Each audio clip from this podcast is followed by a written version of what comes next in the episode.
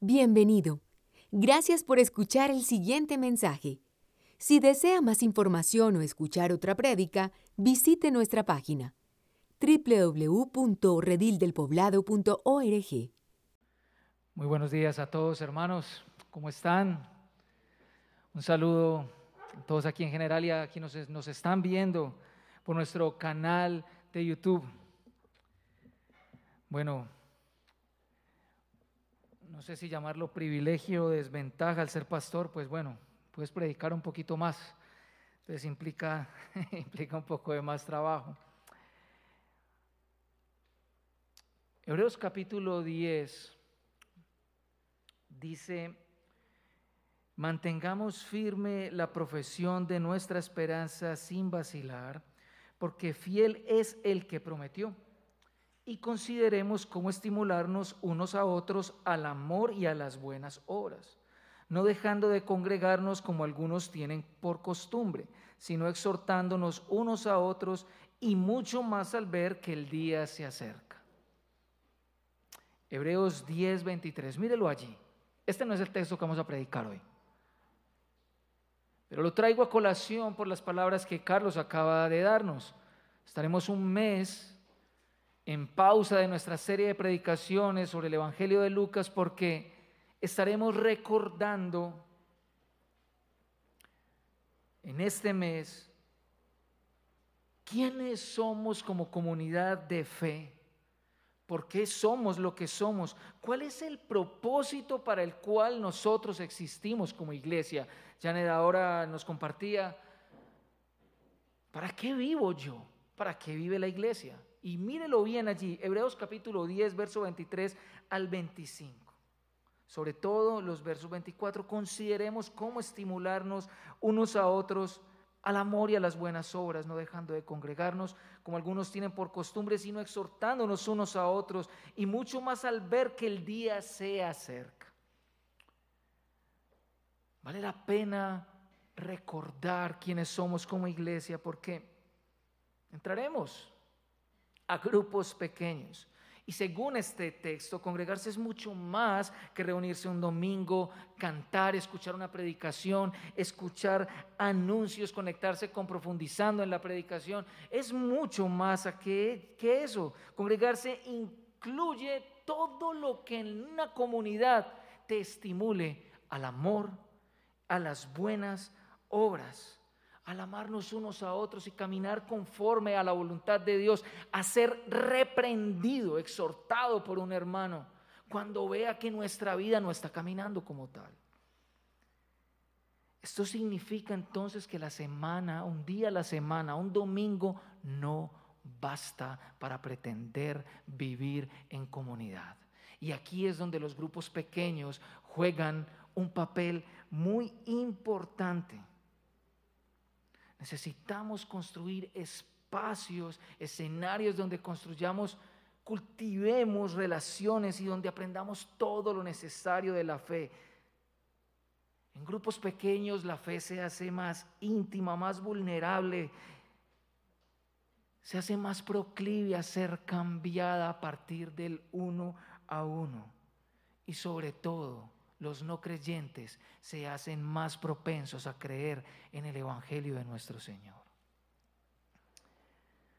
Así que estos domingos estaremos reflexionando estos aspectos vitales de la vida en comunidad a través de los grupos pequeños.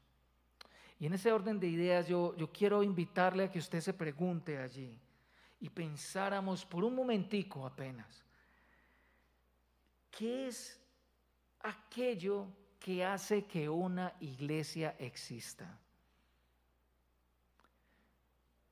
¿Qué es eso que hace que una comunidad cristiana viva y se mueva?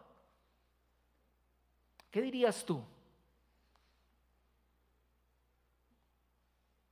Probablemente estés pensando, pues Fede, pues obvio, Jesús, pues Jesús es la cabeza de la iglesia, ni más faltaba, ¿verdad? Pero abusando un poco de la metáfora del cuerpo, a la iglesia no solamente se le ha dado una cabeza, que es nuestro Señor Jesús, sino un corazón. un corazón que la hace palpitar y que esa palpitación hace que fluya una sangre y que provea el combustible para todo un cuerpo. Ese órgano es el Evangelio. Lo que hace que una iglesia se mueva es el Evangelio, a saber, Dios tomando la iniciativa de acercarse al ser humano en este mundo caído para perdonarle sus pecados, hacer de él una nueva creación y restaurar esta bella creación que está sujeta a futilidad, a frustración por causa de la caída del hombre.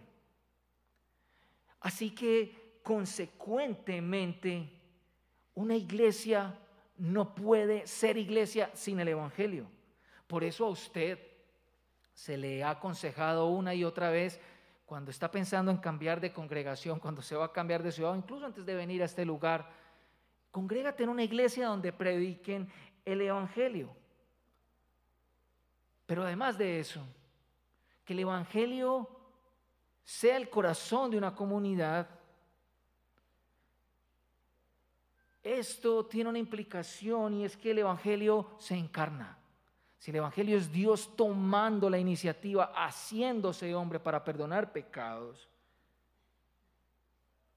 Él ha dejado a su iglesia empoderada con el Espíritu Santo para que una ciudad, a través de la iglesia, no vea un conjunto de ideas muy bonitas ni escuche canciones espectaculares como la nueva canción del mes. Qué canción tan genial, espectacular. Me hizo pensar en el Señor como, vale la pena alabarte porque es que tú no tienes falla alguna. ¿Qué hago yo alabando tanta persona limitada por ahí? ¿No es eso lo que la ciudad debe ver? Debe ver a Cristo a Dios mismo entre los hombres. Así que yo quiero que leamos juntos a nuestro escritor de cabecera, Lucas, pero en su segundo libro, el libro de los Hechos, capítulo 16.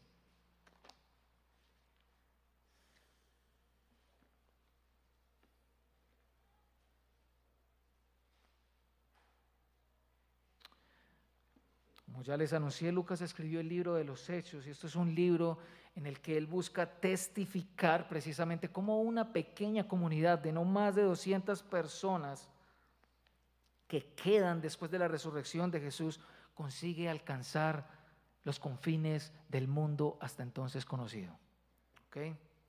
Vamos a leer Lucas capítulo 16, eh, sí, capítulo 16, versículos 11 al 15. Sin embargo, vamos a estar tocando algunos temas en el propio capítulo 16. Dice así la palabra del Señor para nosotros hoy. Zarpando de Troas, navegamos directamente a Samotracia y al día siguiente a Neápolis. De allí fuimos a Filipos, que es una, ciudad, una colonia romana y la ciudad principal de ese distrito de Macedonia. En esa ciudad nos quedamos varios días. El sábado salimos a las afueras de la ciudad y fuimos por la orilla del río donde esperábamos encontrar un lugar de oración. Nos sentamos y nos pusimos a conversar con las mujeres que se habían reunido. Una de ellas, que se llamaba Lidia, adoraba a Dios. Era de la ciudad de Teatira y vendía telas de púrpura. Mientras escuchaba, el Señor le abrió el corazón para que respondiera al mensaje de Pablo. Cuando fue bautizada con su familia, nos hizo la siguiente invitación. Si ustedes me consideran creyente en el Señor, vengan a hospedarse en mi casa. Y nos persuadió.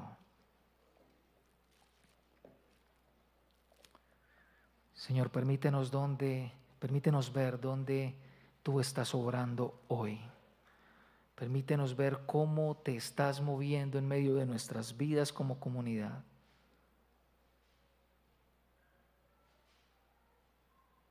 Danos la gracia para unirnos a ella y llegar a donde tú quieres que esta comunidad llegue. En el nombre de Jesús. Amén. Así que, ¿qué es lo que vemos aquí?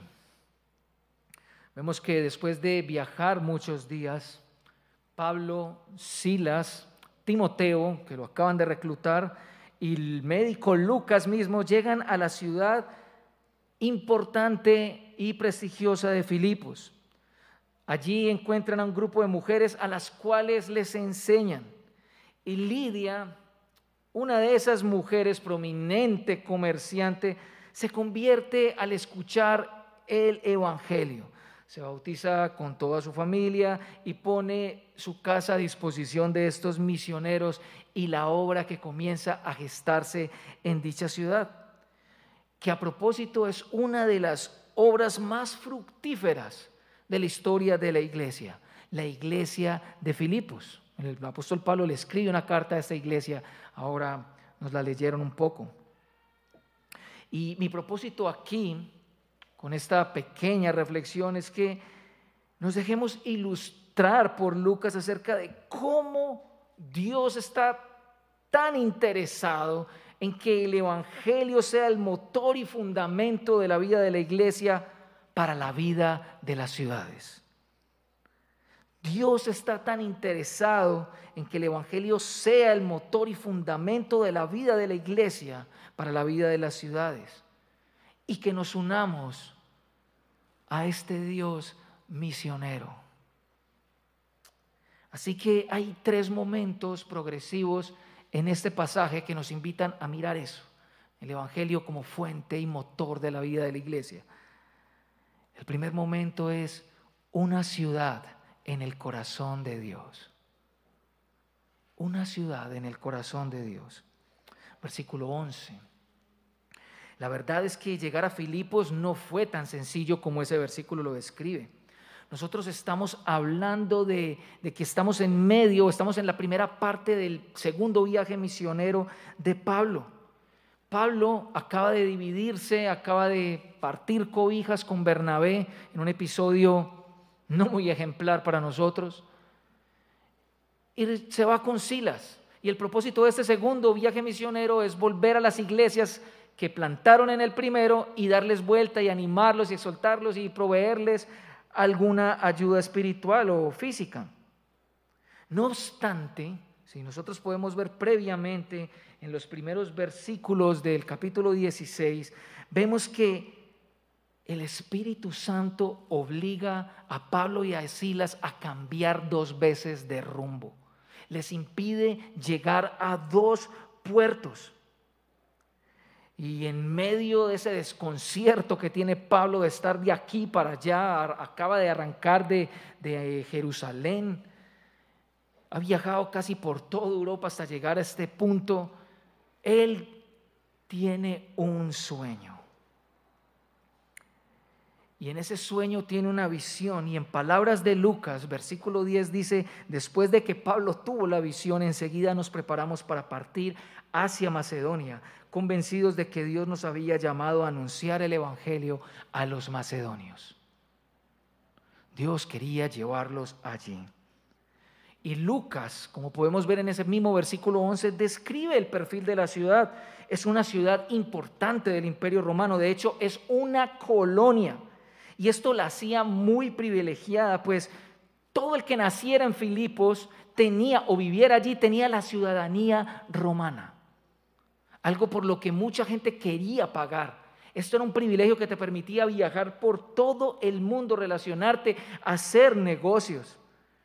Ellos también como colonia romana gozaban de la exención de impuestos, no tenían que pagar esos altos impuestos que el imperio romano obligaba a las otras provincias del imperio.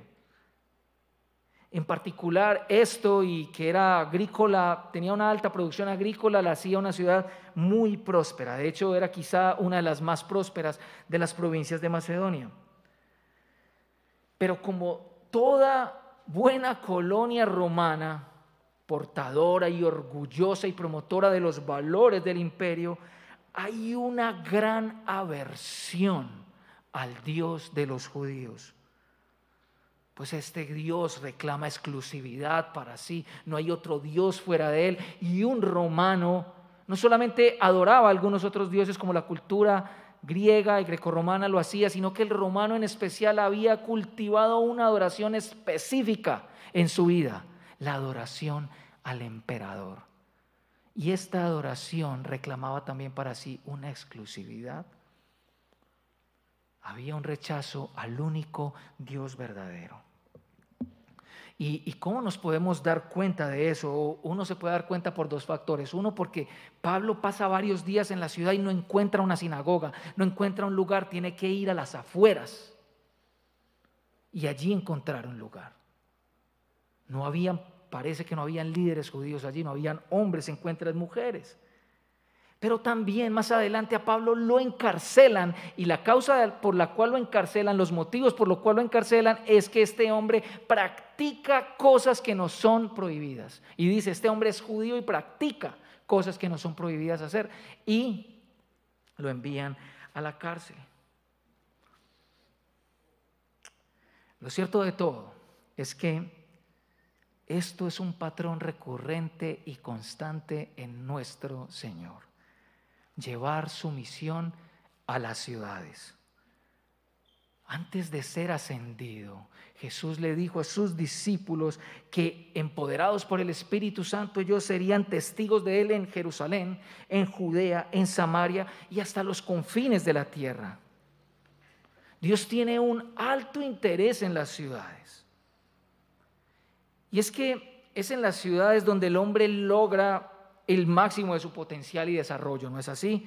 Allí florecen la economía, las artes, la arquitectura, la industria, la educación, las ideas, el pensamiento, la educación. Las ciudades en la historia siempre serán un punto referente para la búsqueda de oportunidades para la mejoría de vida. ¿Es así o no? Aún quienes viven fuera de ella, personas que aquí de pronto viven en Oriente o en otro pueblo, aún dependemos de la misma ciudad. El sector rural depende de la misma ciudad que adquiere sus productos y le da su sustento y viceversa. Todo el movimiento del Nuevo Testamento está centrado en las ciudades. Mírelas, Corinto, Galacia, Éfeso, la Odisea, Esmirna, Colosas, Tesalónica, por mencionar algunas. De hecho, a la luz de toda la historia en la escritura, lo que comienza en Génesis como un jardín, termina al final de los tiempos con una gran ciudad, la gran Jerusalén. Pero es también en las ciudades donde se evidencia con más crudeza la maldad del ser humano, la corrupción la injusticia, la pobreza, el elitismo, la religiosidad, la inmoralidad, la competencia desleal, los excesos, la contaminación, la supervivencia del más fuerte, la violencia, la codicia, el exceso. Las ciudades evidencian la profunda necesidad de un Salvador. ¿Tú sabes cómo fue el sueño de Pablo antes de llegar a Filipos? Él vio a un hombre de Macedonia diciendo, ven, ayúdanos. Hay más pueblos, así no lo creas, hay más pueblos no alcanzados por el Evangelio dentro de las mismas ciudades que en el mismo campo. Una comunidad como el redil del poblado precisamente yace en el seno de una comunidad, de un barrio.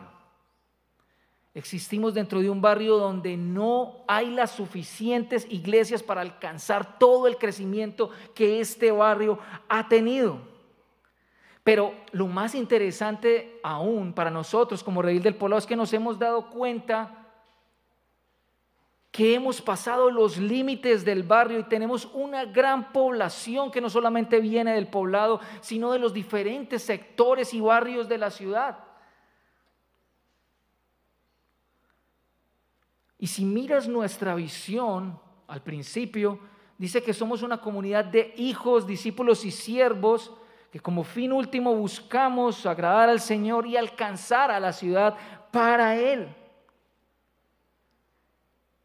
Medellín, una ciudad bella, trabajadora, pujante, con el edificio Coltejer, la que nos heredó el hacha de nuestros mayores.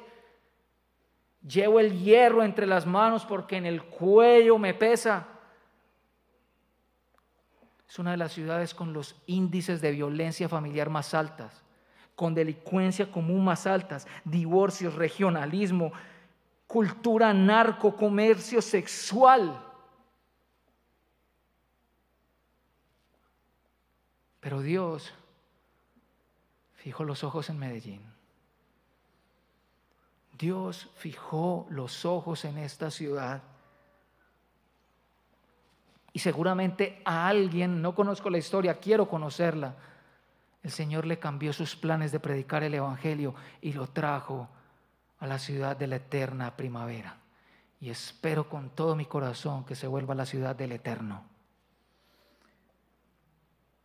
Y esto no quiere decir que el Señor no esté interesado en las poblaciones rurales y el campo los pueblos indígenas. No, precisamente, precisamente que el Evangelio llegue profundamente a las ciudades, lo impulsa y lo multiplica a todos lugares. Es, un movimiento, es una inercia casi que lógica. Dios está muy interesado en las ciudades, muy, pero muy interesado. Y no hemos hecho bien los cristianos al construir iglesias y pretender abstraernos del mundo que porque este es malo. Si usted no está en la iglesia es un mundano y es un carnal. Usted está afuera en el mundo un mundo que el mismo Señor creó. De hecho, cuando Jesús ora por sus discípulos, les dice, no te oro que los saques del mundo, dejo que los dejes ahí, guárdalos del sistema de valores del mundo. ¿Cómo percibes tú tu ciudad? ¿Cómo la percibes? Piensa un momento cómo la percibes, con toda la honestidad. ¿Quisiera subir a otro lugar porque esto se va a volver una nada? ¿O crees que Dios la tiene en su corazón para que le anunciemos buenas noticias, que es lo que necesitas? Percibes la voz del hombre paisa antioqueño gritando, ayúdame.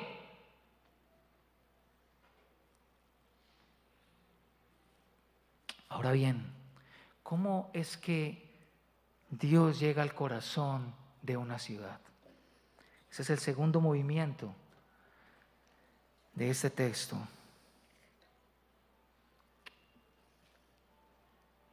A través de una persona en su corazón. Una persona en el corazón de Dios. Y notamos en el versículo 13 que los misioneros, Pablo y Silas, pasan varios días en la ciudad y van a las afueras, a las orillas de un río, buscando un lugar de oración. Mira, pasan siete días y no han podido encontrar dónde es que se reúnen los judíos, porque ese era, era el modus operandi de Pablo. Buscaba una sinagoga, encontraba gente allí, predicaba y ahí arrancaba todo el, todo el caos del evangelio que se presentaba. Esto se debe precisamente a que Sí, no, había sinagoga en Filipos, no había los, los suficientes hombres para formarla.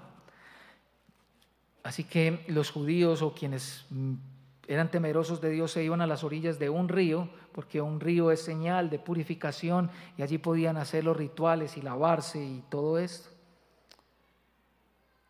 Pero Pablo no encuentra hombres, encuentra mujeres Y esto no es una práctica habitual del judaísmo, que un hombre se acerque a mujeres y les empiece a enseñar y empiece a relacionarse con ellas. No era bien visto. Yo no sé si a Pablo le dio duro, no creo que le haya dado duro, pero no era una situación usual para él, no era una situación usual para él. Y entre todas estas mujeres hay una en particular, Lidia, es una de esas mujeres que no se encuentra fácilmente en el imperio romano. Una comerciante con un negocio que dejaba grandes ganancias. El negocio de tintura púrpura era, era proveer las, las telas de la realeza. Le iba muy bien, tenía una casa, tenía familia que sustentaba, tenía siervos, dice más adelante.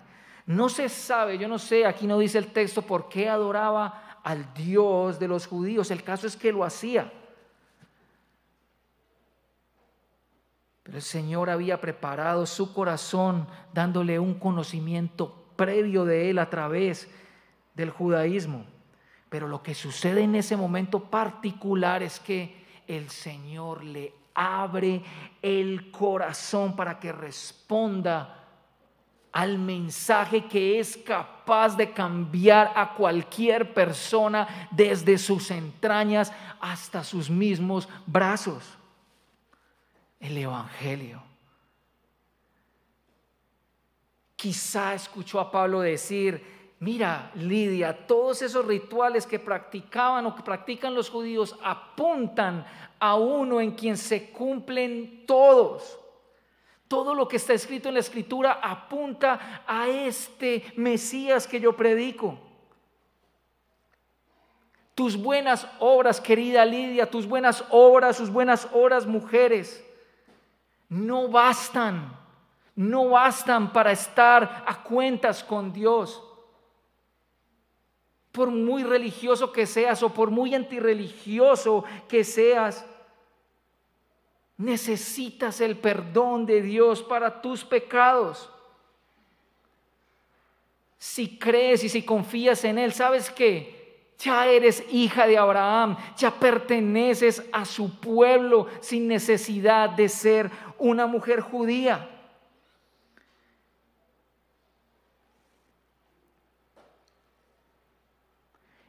El caso es que allí esa mujer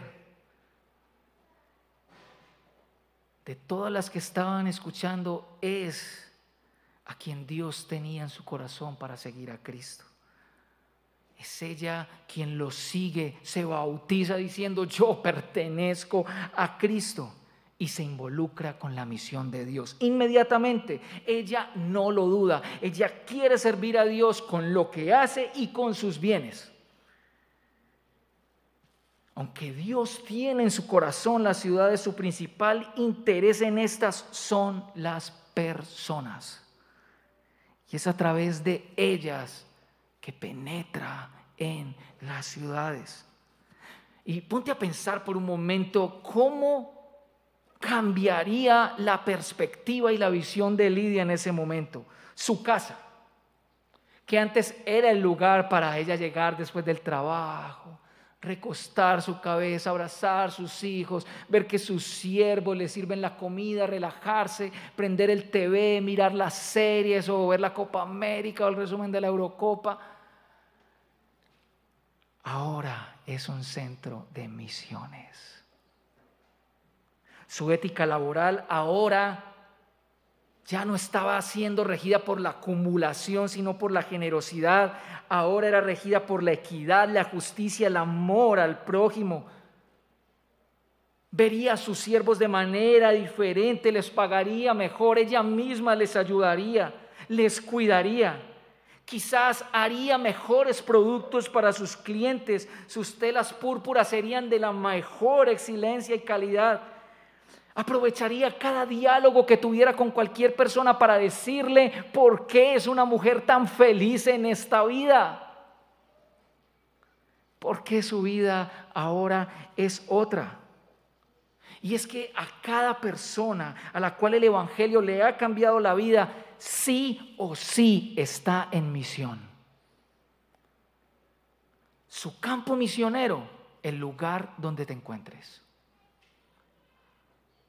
sabe que allí el Señor está preparando un terreno para llevar gente a Él, para que lo admiren, para que admiren su belleza, su grandeza, su excelencia, su orden.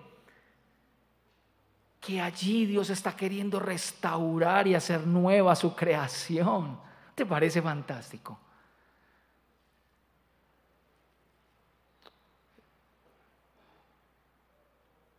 Hace poco escuché un testimonio tengo tres testimonios. un hombre que trabaja en la seguridad de una empresa, él se congrega en el redil de Laureles. Y cómo esa empresa no es la misma desde que él entró. Un hombre preocupado por alumbrar la corrupción, hacer investigaciones duras sobre la corrupción que habían allí, mejorar condiciones, pelear, pelear en el buen sentido de la palabra por mejor justicia para los suyos. Desarrolló en secreto, sin que nadie se diera cuenta, una aplicación, una aplicación de la empresa que permitía que todo empleado la conociera mejor y todo el mundo y los jefes supieran dónde está todo. Impresionante, nadie se lo pidió, fue un paso más allá tuvo la oportunidad de reunirse con sus jefes, las altas esferas, y todos mirar asombrados, preguntando, ¿quién es este hombre? ¿Quién es este hombre?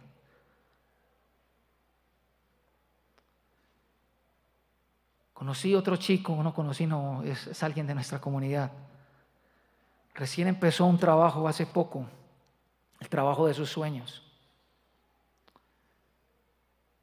Y ha llevado la empresa a otro nivel, siendo uno de los que menos salario ganan, teniendo un trabajo por el cual le podrían pagar el cuádruple de lo que hace. Admiró a sus jefes. Lo consultan a él por encima de a su jefe. ¿Crees que podemos hacer esto? Mira, toda esta empresa es tuya en esta área. Pero ¿qué deberíamos responder cuando nos contesten, tú por qué eres así de bueno? ¿Tú por qué tratas mis, tú por qué tratas mis productos así? ¿Tú por qué me tratas tan bien a mí? ¿Qué responderías? Tengo un Dios que me ha amado así. No puedo hacer otra cosa más que eso.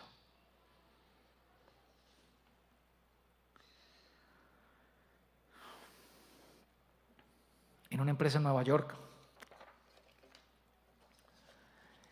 Un jefe ascendió a una chica a un alto cargo, un cargo donde tenía que estar a, desarrollar proyectos financieros y ella cometió un error garrafal en esa empresa. Era creyente, él es creyente, ella no en ese momento. Y ella cometió un error garrafal que significa literalmente despido. Imagínate el error. ¿Qué, habrá causado que la empresa perdió tanta plata que, que ella no puede ser sostenida ni es confiable en esto? Ella estaba devastada, una mujer joven, y su jefe creyente ve su situación, ve su condición, ve que es tan joven y que probablemente esto es una mancha muy dura en su vida, una mancha que quizá no va, no va a proporcionar que sea más promovida en otros lugares, así la despidan y él va a la junta directiva y dice, fue mi culpa. Pero ¿cómo así, Cecita? Fue mi culpa porque yo no la instruí en esos detalles. Yo no la instruí.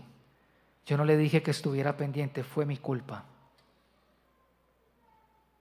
A ella la dejaron en el cargo y a él lo promovieron a un cargo más bajo, con menos sueldo. Y ella no lo podía creer, no lo podía creer. Ella no entendía por qué su jefe había hecho esto. Así que no aguantó y le dijo, necesito que me regales un café, vamos a Starbucks. Fueron a Starbucks. Fueron el cafecito. ¿Por qué hiciste eso? No lo entiendo. Antes esto esto haría que te promovieran más y mejor. Y él le dijo, porque soy cristiano. Y sin merecerlo, Cristo se dio por mí. ¿Por qué no darme yo por otros? Inmediatamente ella sacó su celular y me dijo, dame la dirección de tu iglesia, el domingo estoy allá.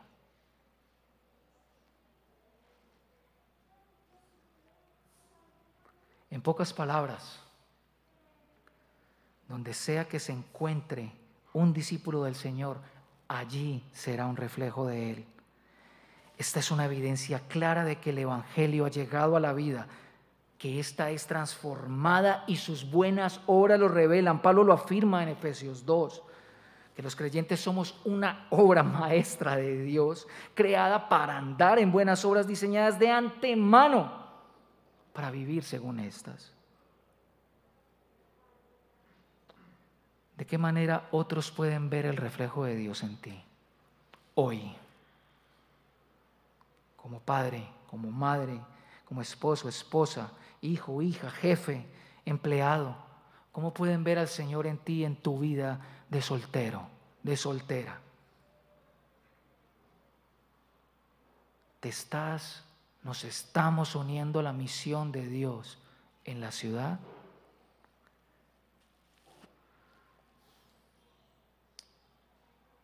El tercer movimiento del Evangelio que podemos evidenciar en este pasaje es que, a ver cómo lo, cómo lo digo, es que mediante la transformación de los habitantes de una ciudad, Dios crea y establece una comunidad para la ciudad. Lidia y su familia no fueron los únicos que respondieron al llamado del Evangelio. De hecho, Pablo sale de la casa de Lidia y se encuentra con una esclava a que practica adivinación para sus amos y la libera. Y fue apresado porque, porque estos hombres tenían grandes ganancias con esta mujer. Pero una vez que Pablo es encarcelado y es azotado, Dios opera un milagro impresionante en esa cárcel, la mueve con un terremoto y el carcelero y su familia llegan a la fe. Luego las autoridades de Filipos tratan de persuadir a Pablo y los misioneros que se vayan de la ciudad. Y en versículo 40 termina la misión de Pablo diciendo, al salir de la cárcel, Pablo y Silas se dirigieron a la casa de Lidia, donde se vieron con los hermanos y los animaron. Después se fueron. La misión de Pablo terminó en Filipos, pero no la de Dios. La de Dios apenas está comenzando.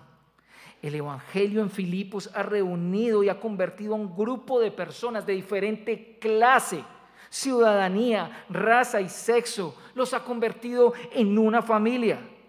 No hay otra forma, escúchame bien, no hay otra forma en la escritura donde el Evangelio produzca tanto impacto en una ciudad como lo es a través de una comunidad cristiana. No lo hay.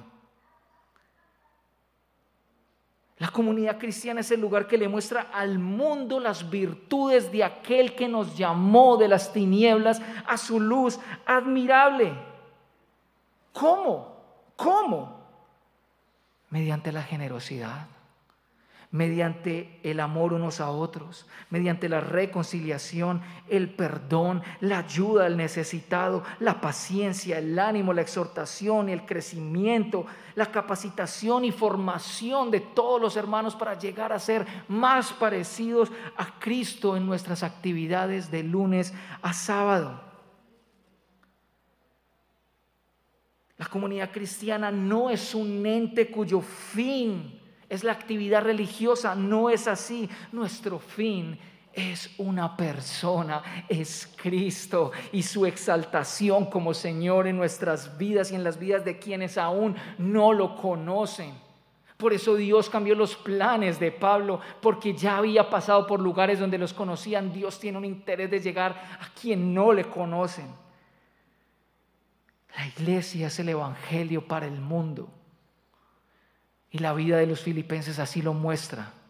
Pablo los reseña en la segunda carta a los Corintios diciendo ellos junto con los de Macedonia de sus propias necesidades dieron para la ofrenda en Jerusalén. Pablo dice que cuando les escribe la carta que es una iglesia próspera, que tiene ancianos, que tiene diáconos, que tiene hermanos, que es una iglesia que ha colaborado con él en la hora del Evangelio. Lo sostuvo lo sostuvo económicamente. La iglesia es el Evangelio para el mundo, hermanos.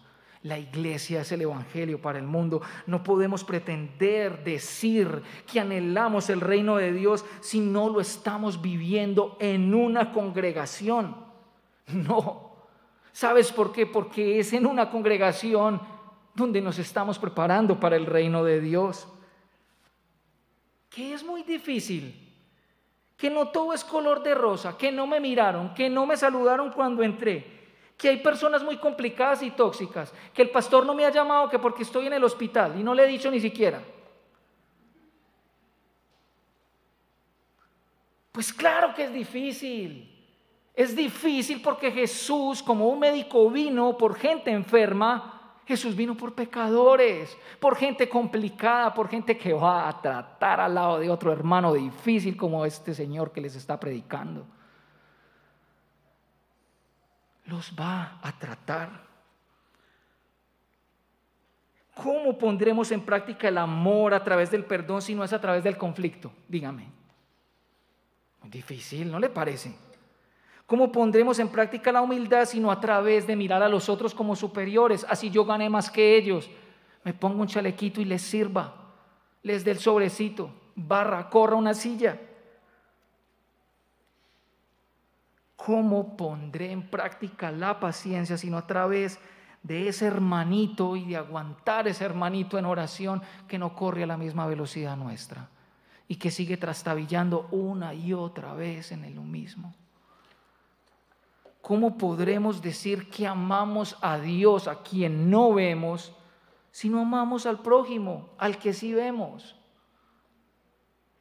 ¿Cómo podremos crecer en la gracia de Dios si no la recibimos de aquellos que no toman represalia contra nosotros? ¿Cómo creceremos en la compasión a menos que crezcamos en escucharnos, hermanos, en escuchar nuestras necesidades, en ponernos en los zapatos de otro y asumir el costo de ayudarle. Eso es compasión, muy diferente a empatía, que tan de moda está. ¿Cómo creceremos en la fe si no es a través de orar unos por otros? Hermanos, no pretendamos ver a la iglesia de una manera en la cual Dios no la ve. No pretendamos ver la iglesia a través de nuestros estándares. No pretendamos ver a nuestro hermano de otra forma que no sea sino a través de Jesucristo.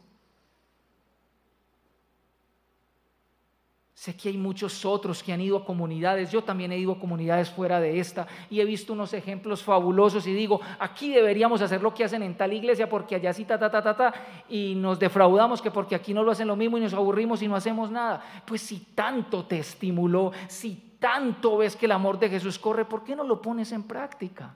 Ponlo en práctica. Si ves que carecemos de hospitalidad y generosidad, ¿por qué no nos metemos la mano al bolsillo y lo hacemos nosotros sin mirar a quién? Créeme que si tú ya lo estás haciendo, la iglesia lo está haciendo. Este tipo de vida no es una vida solamente de domingo, hermanos. Ni tampoco es la vida que viven solamente los pastores y los líderes es la vida de todo el pueblo de Dios. La Biblia siempre hablará de los, del cristiano en términos plurales, los creyentes, los del camino, los que están en Cristo. El cristianismo se concibe solo en relación con el otro.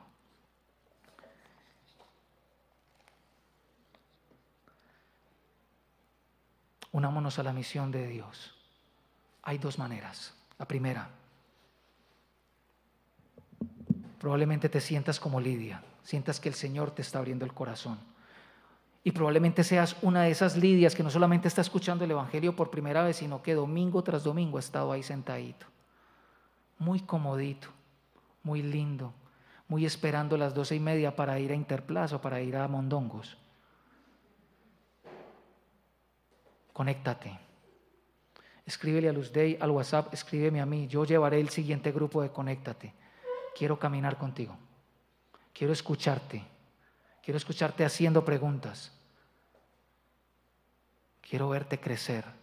Y digo yo porque como pastor me duele, es tu bien, no me estás haciendo un favor a mí, no estás haciendo una tarea a un profesor, estás tomando pasos en decirle a Dios, sí, voy contigo en tu misión. Si has estado escuchando este mensaje por primera vez, nada te detiene, nada te detiene en entregar tu vida a Jesús hoy.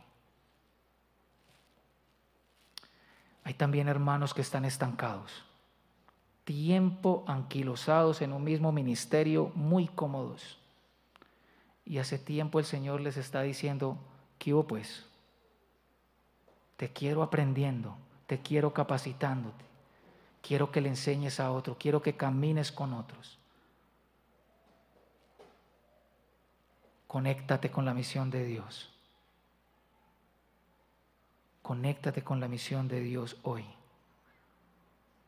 Y vas a ver el corazón de Dios para esta ciudad que está clamando ayuda. Oremos.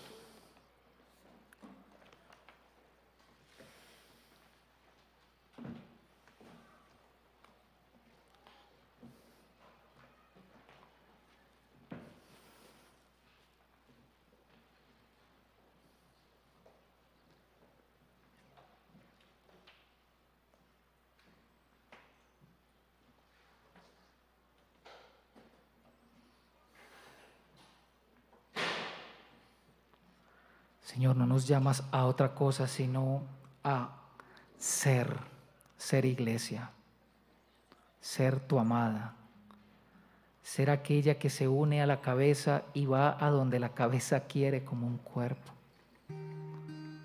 Ser ese cuerpo que late por un corazón henchido desde la propia creación del mundo.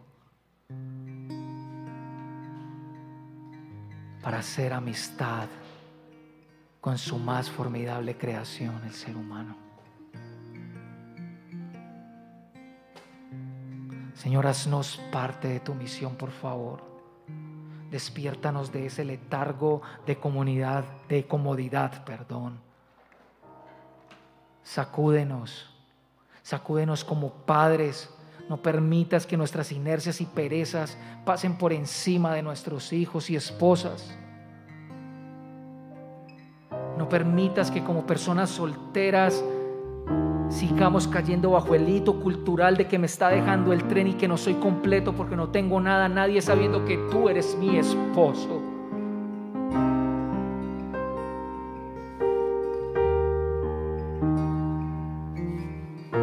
Señor, si es tu voluntad, saca de nosotros esos planes de querer huir pretendiendo que tendremos otra vida mejor Ponnos en misión contigo en esta ciudad. Levanta hombres para ir a Bello Oriente, Señor. Como oraba José Vicente ahora, un, un sector donde el Espíritu Santo está moviéndose. Donde el Señor ya ha encontrado personas con las que quiere establecer su iglesia.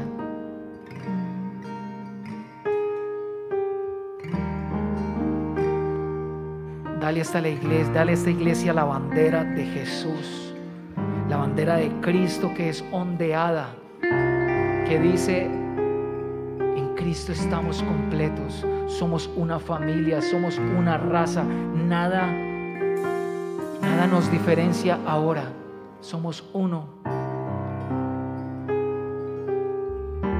Abre nuestra boca para compartirla y abrirla porque hace tiempo he estado callada frente a tantos que no te conocen aún y que nos han visto una y otra vez actuar. ¿Cómo creerán si nadie les predica? ¿Cómo creerán en quien aquel no han oído?